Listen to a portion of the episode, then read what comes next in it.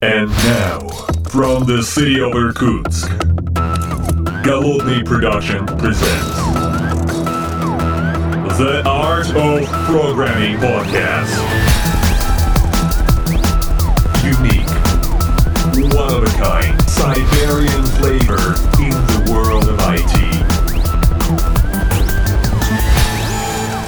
Доброго времени суток, уважаемые подслушатели, с вами я, Голодный, и сегодня я не один, и сегодня очно я нахожусь в переговорке в промозглом Питере, в котором вчера еще практически шел дождь, а сегодня на улице гололед. Вместе со мной в этой переговорке в совершенно замечательном офисе находится Александр. Саша, здравствуй. Добрый день. А, мы здесь с тобой собрались, так сказать, подвести некоторые промежуточные итоги очередной, э, так сказать, рабочей недели, потому что сегодня среда, а впереди еще половина рабочей недели, и что-то мы уже наделали, и что-то еще впереди, куча работы. На самом деле, когда какая-то работа делается, мы ее как-то записываем, и какие-то у нас артефакты появляются. И я так плавно подвожу к теме нашего подкаста сегодняшнего, потому что э, ты активно участвуешь в разработке продукта, которым пользуются практически все.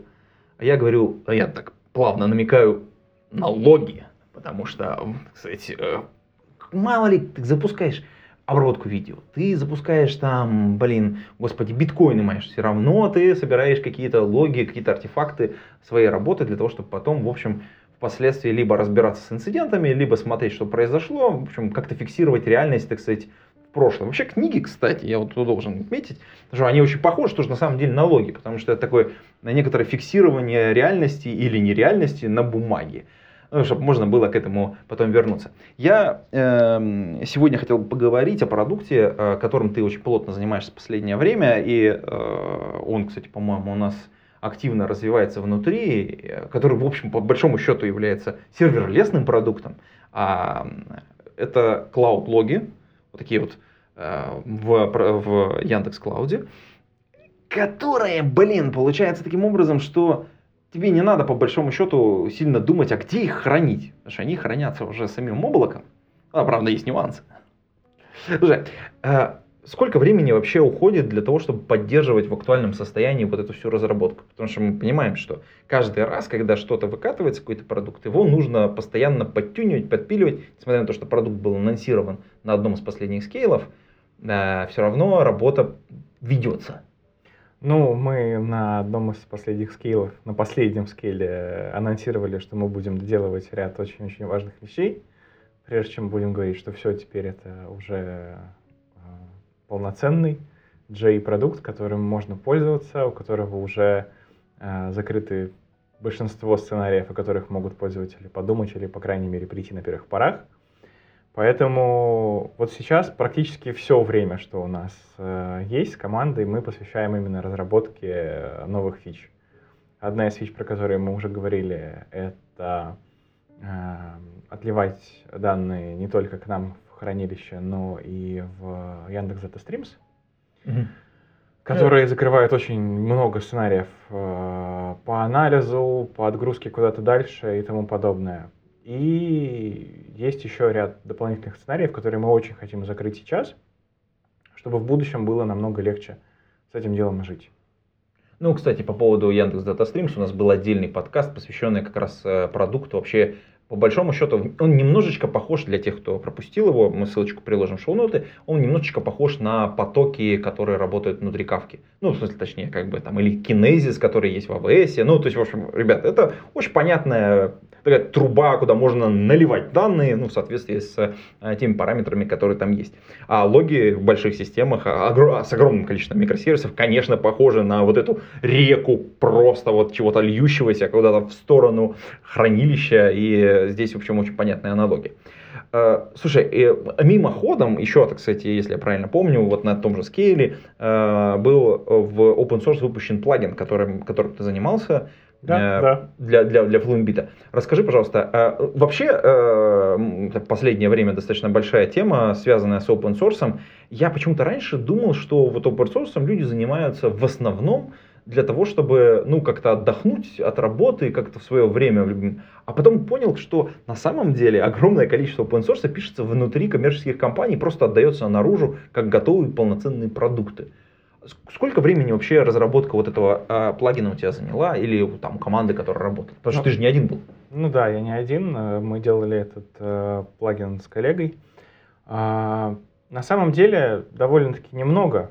Это все было сделано, по сути дела, за неделю. Ну, если не считать разные дополнительные там, правки и Ну, дополнительные надо фичи, опять же, да. которые были, если посмотреть на Release Notes на GitHub, опять же таки, можно понять, где мы там накосячили или что-нибудь мы там не доделали. Но это open source software, как говорится, за что купили, столько и кушайте.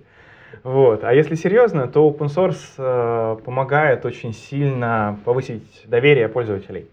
Когда у тебя есть что-то очень важное, что ты не хочешь потерять, или наоборот, что ты хочешь, чтобы куда-то в другое место не попало, тебе максимально хочется иметь прозрачную в этом месте инфраструктуру, софт и тому подобное. Поэтому всякие разные плагины, всякие разные продукты, которые занимаются, самые популярные, которые занимаются доставкой, обработкой логов, метрик, э, трасс, они все open source.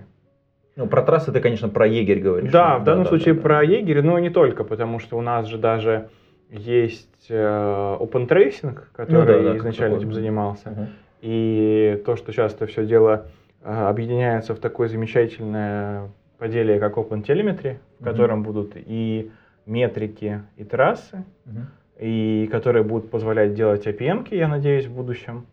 Вот это все говорит только о том, что данные, которые приложение твое куда-то поставляет, очень хочется и очень важно максимально видеть прозрачным. Понятное дело, что а, конечное хранилище, если ты совсем параноик, то оно будет твое, собственное, либо там развернуто на твоих собственных серверах.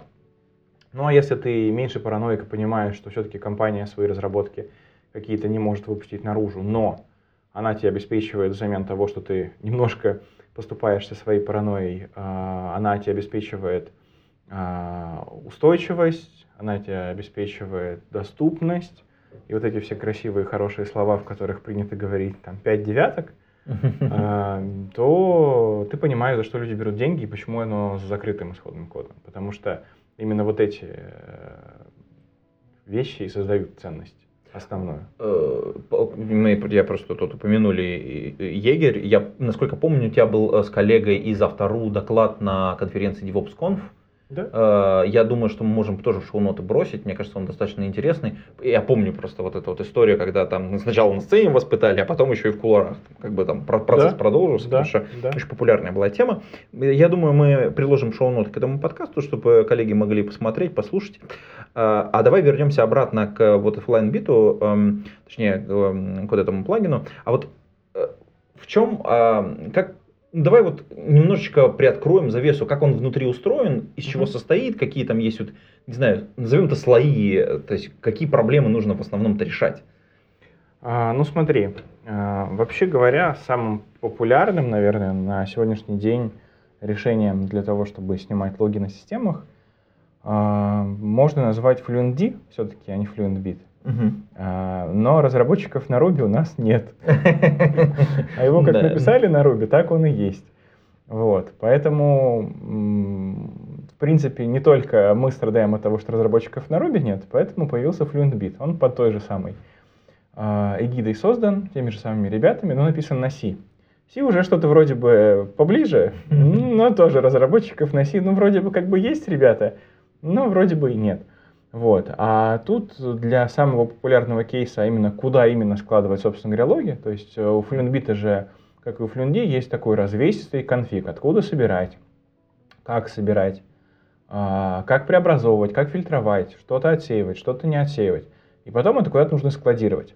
Вот именно для складирования у ребят из FluentBit есть э, замечательная библиотека, которая, по сути дела, является фасадом на Go.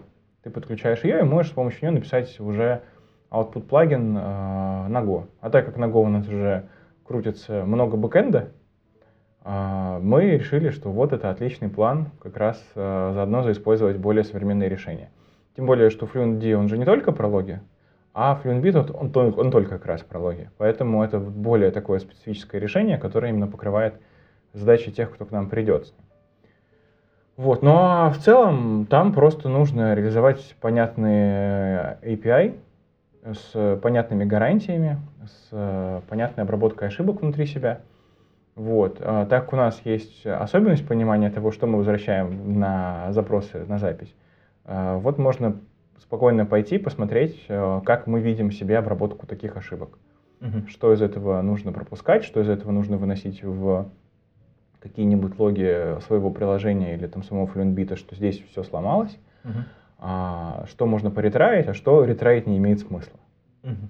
Слушай, э, вообще э, тема логов, мы почему, я почему так долго хотел вообще на самом деле вер- как это, кого-нибудь затащить, поговорить про логи, потому что вот э, не так давно у нас была там ошибка сломавшего весь мир Java, э, точнее, как бы там, не то чтобы ошибка, а так- такая дырень, я бы так сказал.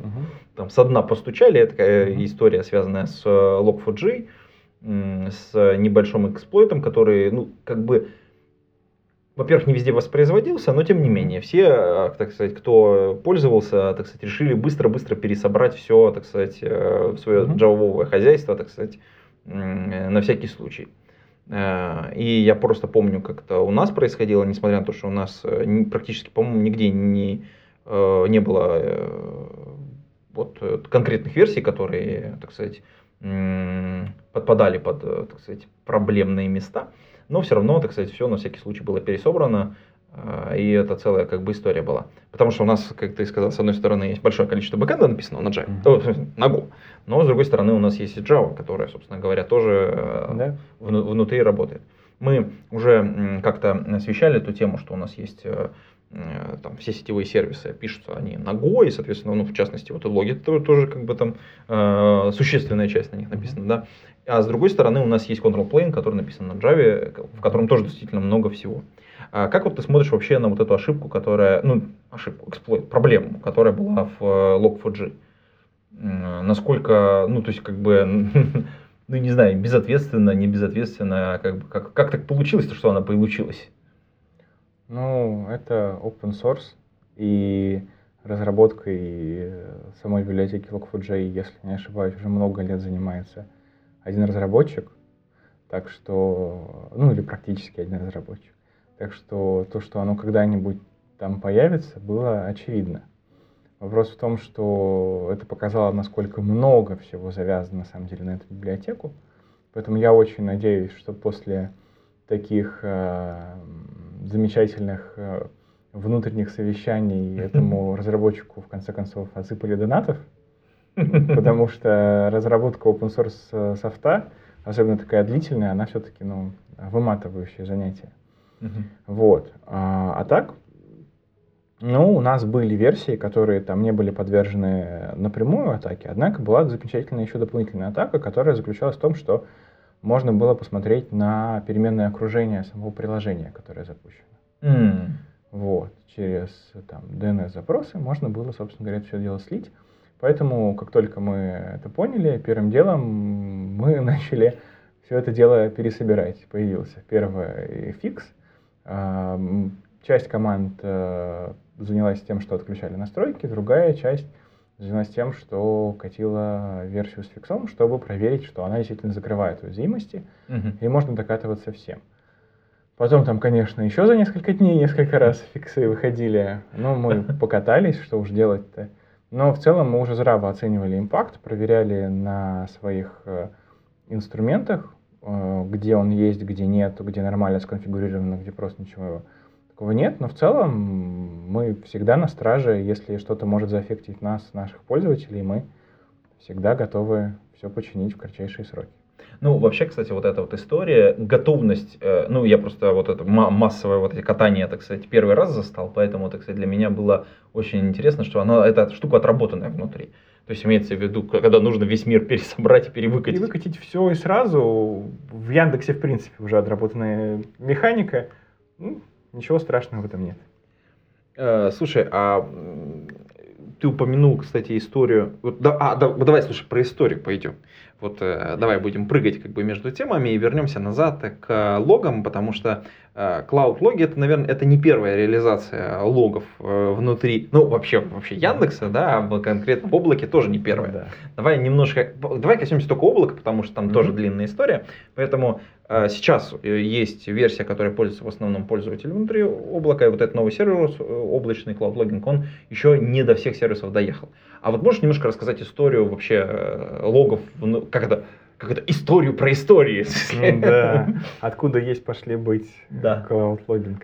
Вообще говоря, за, с названием тоже еще были интересные баталии, потому что у нас все сервисы обычно называются как-нибудь ну, существительными. Мгм. И э, только мониторинг назывался именно как вот этот вот э, continuous, э, э, от continuous э, формы глагола образованное существительное. И некоторые коллеги меня подкали, не подкалывали, а почему не logs? Но я стоял на своем, я говорил, нет, cloud logging, потому что вот логинг as a service это все-таки прям такой Ну да, термин, звучит, который да, уста- да, да, устанавливается, устал. вот, а не logs as a service. И, собственно говоря, давайте соответствовать этому делу. А так, э, когда мы только начинали делать э, функции, э, Яндекс Cloud Functions, которые наши замечательные, Наше бессер- бессерверное решение, так сказать, наш поход крестовый, который, так сказать, в, в этот бессерверный мир. Да. Стало понятно, что люди очень захотят посмотреть, а что же у них упало, потому что ну, нельзя дать пользователю черный ящик, если он не работает. Особенно если он не работает, потому что пользователь сам туда что-то положил не то. Вот. Поэтому понятно было, что нам нужно как-то логи пользователю отдавать. Было несколько разных э, решений, как мы думали. В какой-то момент времени мы даже думали, может быть, просто файлики пользователю складывать куда-нибудь, что вот смотри, вот лог твоего запуска. Но это довольно-таки дорого показалось, тем более, что некоторые запуски были совсем мизерные по времени исполнения, а дополнительно тратить время на то, чтобы положить по сети какой-то файл, да еще каким-то образом дать пользователю доступ, ну, это такой оверкилл. В итоге решили сделать собственный сервис э, для показа этих логов, э, которым потом воспользовались некоторые другие наши коллеги, увидев, что вот можно же просто положить логи, а они покажутся. Вот, в принципе, это дело работает до сих пор. э, У него есть единственная хорошая такая проблема, называется она масштабирование. То есть э, есть знаменитая гифка с котиком, где котик, значит, у него течет кран, он пытается его починить, Да-да-да. у него все больше и больше и больше течет. Вот э, этот сервис э, приходится заливать э, временем и кровью разработчиков, чтобы э, он и дальше работал так же нормально, как работал. К тому же из-за объема логов у пользователей могут начаться уже такие проблемы, как долго показываются какие-то логи. Поэтому мы в итоге приняли решение, что нам нужно сделать новый сервис. Он будет э, давать похожий функционал, но пошире, побольше, какие-то другие дополнительные возможности. Уже на данный момент времени понятно, что все те сценарии, которые мы смогли придумать, это были далеко не все сценарии, которые на самом деле есть в мире. Вот. Но хотя бы то, что мы смогли придумать, мы хотим дать э, людям воспользоваться хорошо. Мгм. А, Слушай, а вот э, внутри это тоже написано на Go и тоже использует функции, да? А, Внутри это написано на Go, но не только на Go, там Java немножко то- тоже есть. А не то, что это использует функции, скорее функции а, уже используют новый сервис. И в UI а, данные отдаются уже из э, нового сервиса. А Мы решили, что мы старый сервис будем отключать и деприкейтить, когда всех э, наших а, поставщиков данных, те сервисы, которые используют старый, э, старый соответственно, вариант, они съедут на новый, подублируем, может быть, некоторое количество логов, Мгм. а потом объявим, что вот, ребята, вот этот сервис отключается, Мгм. у вас э, прекратится возможность его использовать тогда-то, Мгм. чтобы не портить людям жизнь и настроение. Мгм. Слушай, а вообще, как бы, если мы говорим про логи, то э, давай затронем еще такую историю, что один из типовых сценариев, с которым живет пользователь, а, связан не только с тем, что он хочет прямо сейчас, ну, и вот по- прям Мгм. вот, вот- сейчас у него что-то сломалось, он пошел там смотреть, искать, там трейсить там и так далее, Мгм. да? Э, вот это типовые как бы такие истории, прямо, прямо сейчас надо глянуть.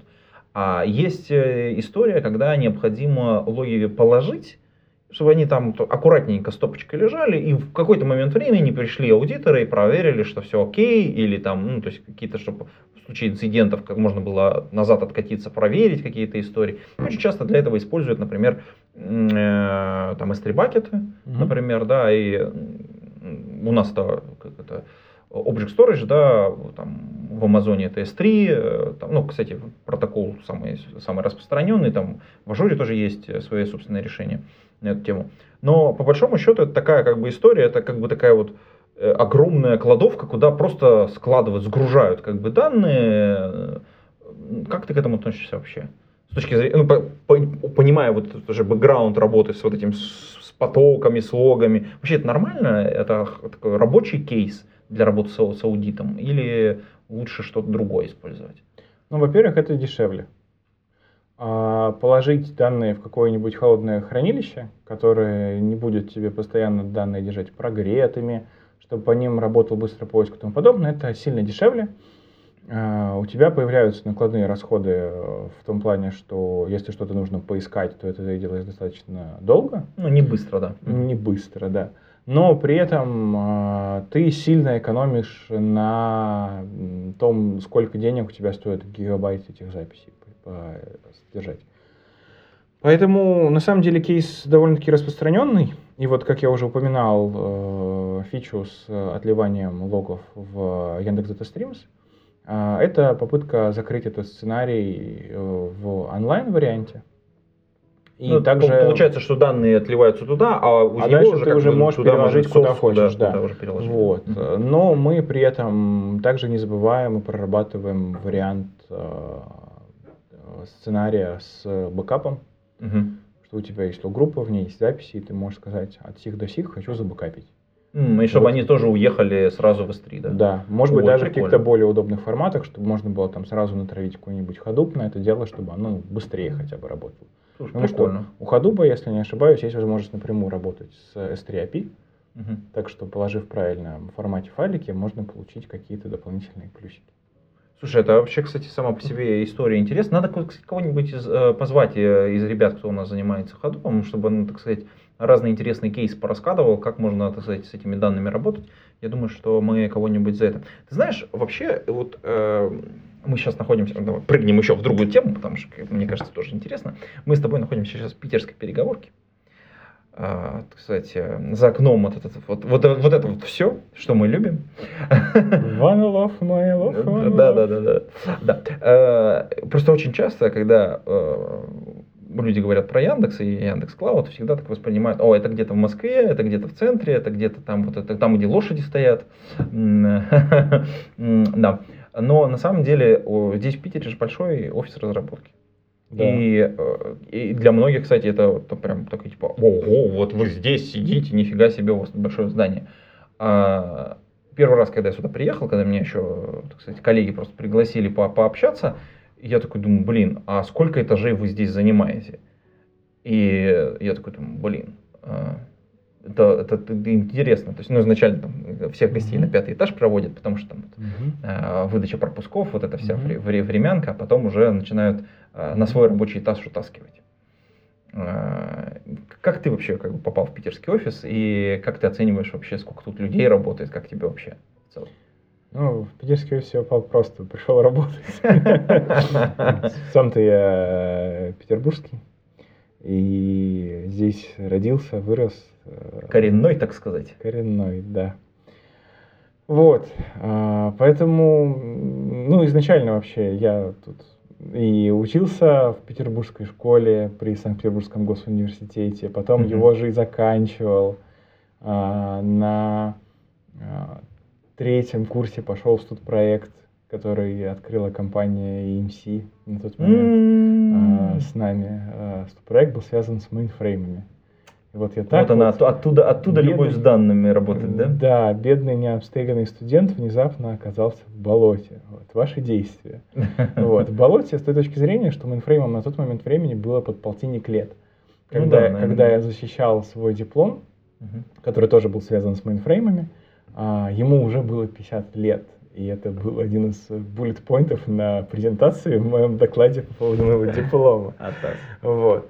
А, вообще... Слушай, ну с другой стороны, железо работает. Ну вот. Нет, а, там очень классная маркетинговая стратегия. Почему IBM все время выстрелил? Они э, обещали э, достаточно хороший и понятный поинт.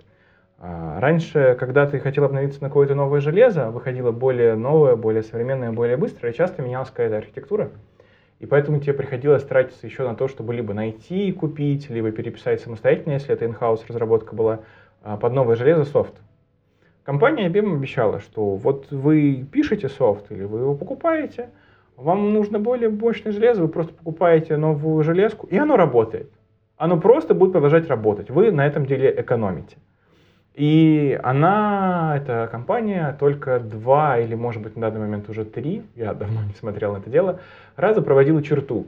Она говорила, вот теперь эти инструкции процессорные перестают работать. Только два или три раза за все там 50, уже 60 лет, наверное, жизни мейнфрейма.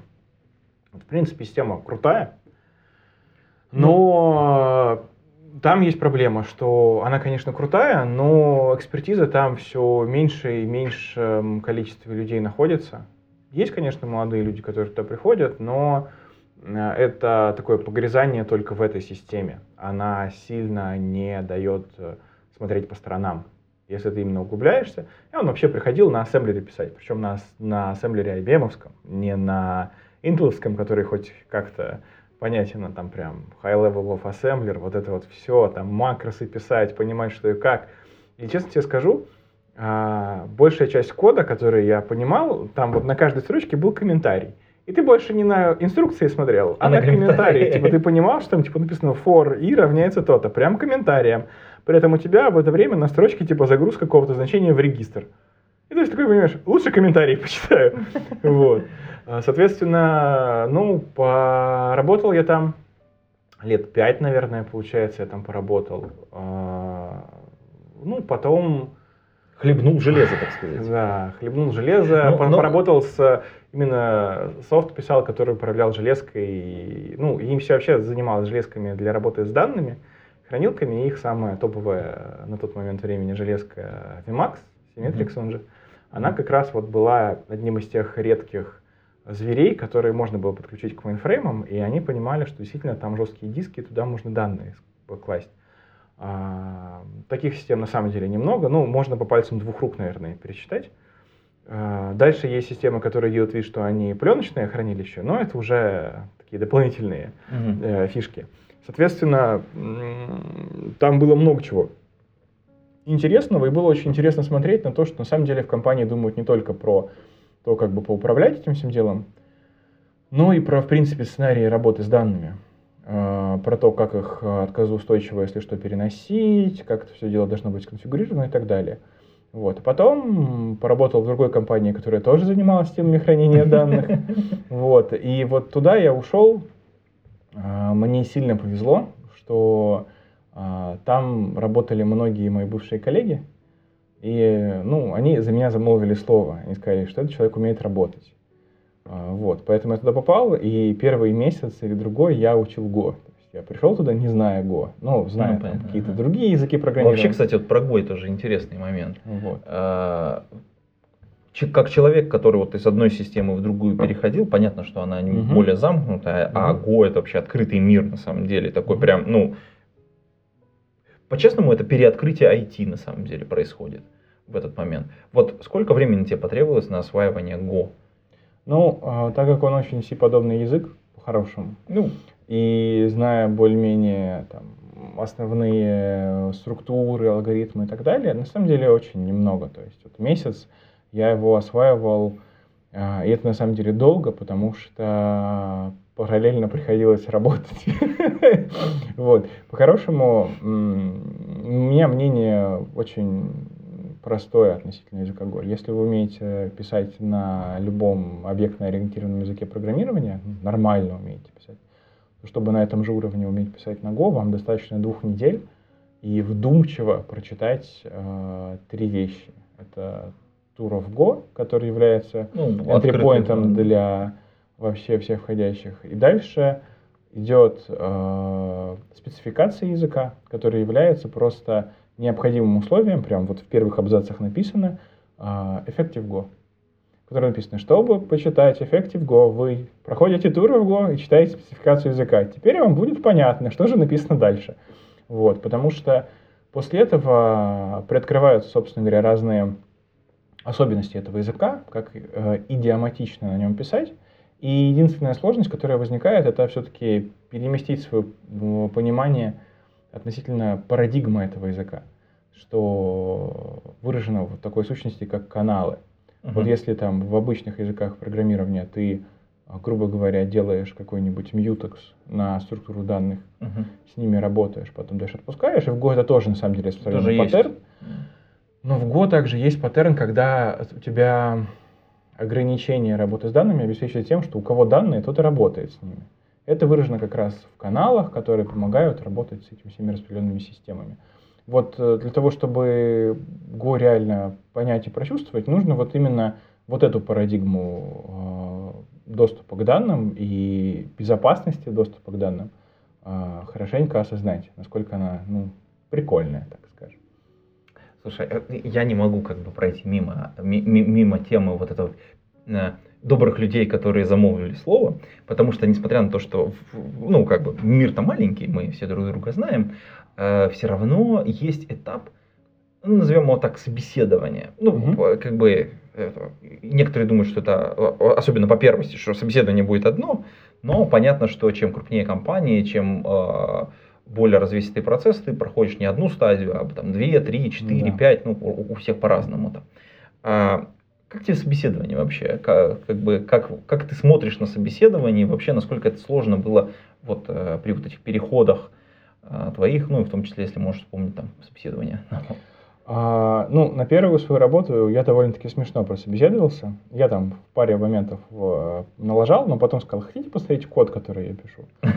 И э, человек, который меня собеседовал, он такой, а давай. Я ему показал, объяснил, что здесь происходит. И дальше э, я задал вопрос, который э, я всегда теперь задаю на любом собеседовании. Какое я бы ни проходил, иногда просто для того, чтобы ну, поразмяться. Мгм. А, я сразу спрашиваю фидбэк. Как вам? Какие вы впечатления? Есть какие-то комментарии, которыми можно поделиться сразу же? И э, я его тогда задал в очень уверенной форме. Я спросил, ну, когда там можно ожидать фидбэка? На что Мгм. сказали, давай так, когда сможешь выйти? Ну, я был студентом. да, да, ну, да. я был студентом, первая работа, меня понятно. звали на стажировку, я с горящими глазами влетел в этот мир и на пять лет там остался. Вот, а вообще, в принципе, а, за исключением там, понятное дело, а, того, что нужно освежить э, свои технические знания, может быть, что-нибудь там почитать, чтобы немного кругозор расширить. Собеседование это же по большей части м, беседа. И она про то, чтобы продать себя и чтобы тебе продали на самом деле Компанию. компанию. Да. Компанию, вакансию, задачи, которыми можно там заниматься. А чтобы продать себя, нужно очень убедительно уметь про себя рассказывать. Я не буду говорить врать, я буду говорить убедительно про себя рассказывать. А, у меня есть- да. у меня есть э, любимая серия книг у Роберта Асприна, мифическая серия такая, там Да, такое миф. э, комедийное фэнтези, но оно не просто комедийное фэнтези, а комедийное бизнес-фэнтези. Да, Там очень похоже, да, да, да. очень много есть всяких шуток и терминов именно из бизнес-мира. Да и, в принципе, Асприн, если не ошибаюсь, работал в Ксероксе клерком или бухгалтером работал, поэтому у него прямо это вот сквозит вот эта вот ирония. Ну там Аз, конечно, выдает перлы Да. постоянно, да. Вот. Я, собственно, я когда начал... Бизнес-проекты у него когда, были, конечно. когда- когда начал э, читать, э, вот как раз на, на третьей странице мой неокрепший ум увидел фразу «фантик плюшевый», после чего я понял, что все, мой мир просто порушился, потому что слово «плюшевый» и слово «фантик» соединить в одном словосочетании, э, для меня это был просто фурор. Я понял, все, я буду это читать. Я э, взахлеб читал, и там этот же самый э, ас сказал фразу а, сам себя не похвалишь, ни одна собака не похвалит. И с тех пор как-то я понимаю, что действительно в этом мире это так и происходит. Если ты сам про себя ничего не умеешь хорошего рассказать, очень вряд ли кто-нибудь про тебя что-нибудь другое хорошее расскажет. А, Поэтому, за исключением того, что на собеседование ходить интересно, посмотреть вокруг, понять, а что же люди вообще хотят сейчас, что люди сейчас предлагают, а, ну, я не отказываюсь от собеседования обычно, если у меня есть свободное время, не занятое работой. э, В последнее время его очень мало. Вот. Ну, фичи нужно же сделать. Фичи надо катить, да. Мы же, мы же обещали много чего сделать в логинге. Да. Вот. То кроме того, что вот послушать и поговорить, нужно еще уметь про себя рассказывать. Очень важно. Э, кстати, по поводу рассказывать про себя или про свои достижения, э, мне очень нравится формат, который э, многие, многие люди для себя избирают. А во время обычно айтишных конференций, а вот, кстати, скоро будет Highload на московский, куда мы с удовольствием поедем, а там будет, соответственно, огромный стенд Яндекс.Клауд, приходите к нам. А, там будет несколько наших архитекторов, которые будут рассказывать совершенно замечательно, могут вас проконсультировать по ряду вопросов, связанных с архитектурами, с отказоустойчивостью, вот этим всем. Так вот, многие спикеры, они как раз, ну, точнее, люди, они как раз выбирают возможность рассказать о себе, о своей работе именно с помощью доклада. И поэтому, на самом деле, смотреть э, как бы за программой и докладами, и докладчиками, это всегда на конференции очень прикольно, потому что люди максимально вытаскивают свой опыт и максимально хорошо его подают это как бы один из способов понять, а как можно себя продать, как бы с точки зрения собеседования.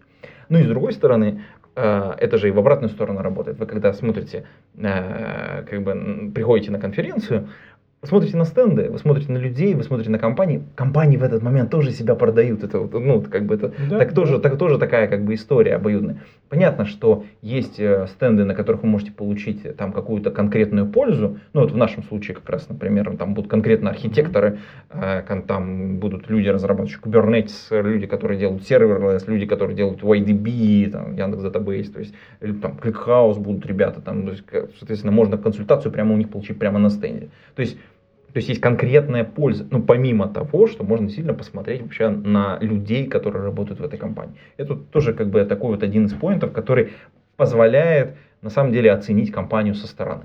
Вообще у меня есть такое мнение относительно докладов на разных конференциях, что чтобы доклад получился с одной стороны полезным для тех, кто его будет слушать, а с другой стороны полезным для тех, кто его готовит, потому что мы все прекрасно понимаем, что э, доклады на конференции, они не просто так появляются. Ну, конечно. Вот. А, то там приходится находить вот эту вот э, область, в которой балансируешь между тем, чтобы показать, какой, ну, с точки зрения докладчика, какой я хороший, с точки зрения докладчика, какая хорошая у меня компания, если я пришел рассказать про то, как хорошо у меня в компании, ну или упомянуть про это а также а, показать, какие у нас есть ноу-хау или клевые технологии, с которыми вы можете жить, или клевые процессы, потому что ну, разные да, это тоже, тоже, да, понятно, И а, область интересов слушателей обычно лежит в двух областях. А, это интересные ноу-хау, интересные процессы, угу. и что-нибудь немного краем уха услышать про компанию, если это соискатели – или про человека, если это люди, которые, наоборот, подбирают персонал. Ну, это тоже верно, да. Вот, Ну, и еще, еще, еще есть один момент. Ты знаешь, в хорошем докладе он, на самом деле, очень похож на хорошую книжку. Ты когда... Так, ты... Сторителлинг. А да, это обязательно сторителлинг, да, конечно. Особенно, вот я э, с удовольствием получаю как бы вот просто максимальное удовольствие, когда ты слушаешь доклад, ты понимаешь, что вот сейчас было бы круто, если бы вот случилось вот это. И вот он раз происходит, и такой, о, блин, я угадал. Это, это прям чувствую. Ну, то есть, это вот мастерство докладчика, который такой, он ведет тебя, ведет, потом отпускает тебя, как будто бы на, на свободные, такое, такое, типа, дает тебе пространство выбора, ты делаешь выбор, и он такой говорит, а я сделал вот так. И, такой, и когда твой выбор совпадает с выбором докладчика, ты испытываешь какой-то вот прям кайф некоторый. Некоторую про проекцию даже, может, ты испытываешь. Но по-хорошему, э, вообще классные доклады э, обычно строятся очень похоже. Есть несколько э, всего лишь историй, которые люди любят рассказывать, которые люди любят слушать. В айтишном мире вообще это история превозмогания. Герой превозмогал. И она выглядит как-нибудь так, типа, у героя было все хорошо. Потом к герою пришла проблема. И герой подумал, ну ладно, потерпим. Потом проблема стала больше, и герой понял, что пора а, что-то с этим этого, делать. Этого терпеть больше нельзя. И началось превозмогание. Превозмогание обычно бывает в нескольких актах, зачастую в трех, когда превозмогли один раз, а потом оказалось, что здесь есть второй, но превозмогли второй раз, а оказалось, что это была стенка, а вот теперь смотрите туда. Вот. Но в целом это очень интересный класс истории, когда ты расскажешь, вот, было плохо, но стало хорошо, все супер. И люди, которые пришли на конференции, в том числе потому, что у них тоже, может быть, что-то начинает побаливать, или они вот слышат от, от, отголоски того, что скоро придет беда, они приходят, видят, примеряют эту ситуацию на себя и такие, завтра война, все, короче говоря, завтра к нам придут тонны пользователей, а у нас инфраструктура не готова, метрик нет, алертов нет, эскалации звонков нет, дежурство не построено, все срочно строить.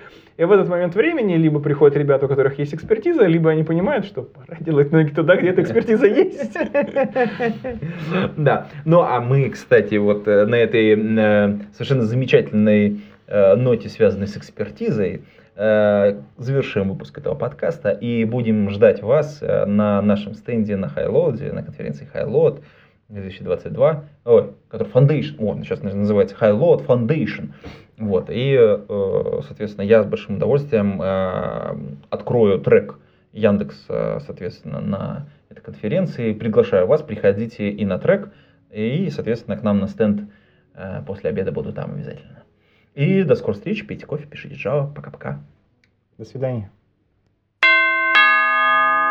Выпуск этого подкаста выходит при поддержке патронов Антон Чепаргин, Алексей Геранин, Алексей Гурьянов, Игорь Кополь, Алексей Маликов, Михаил Гайдамака, Ника Гуру, Федор Русак, Василий Галкин, Сергей Винярский, Павел Ситников, Александр Кирюшин, Павел Дробушевич и Сергей Киселев. Спасибо вам большое, уважаемые патроны. А вы, уважаемые послушатели, можете стать э, патронами. Приходите на patreon.com голодный и поддержите выпуск этого и других подкастов.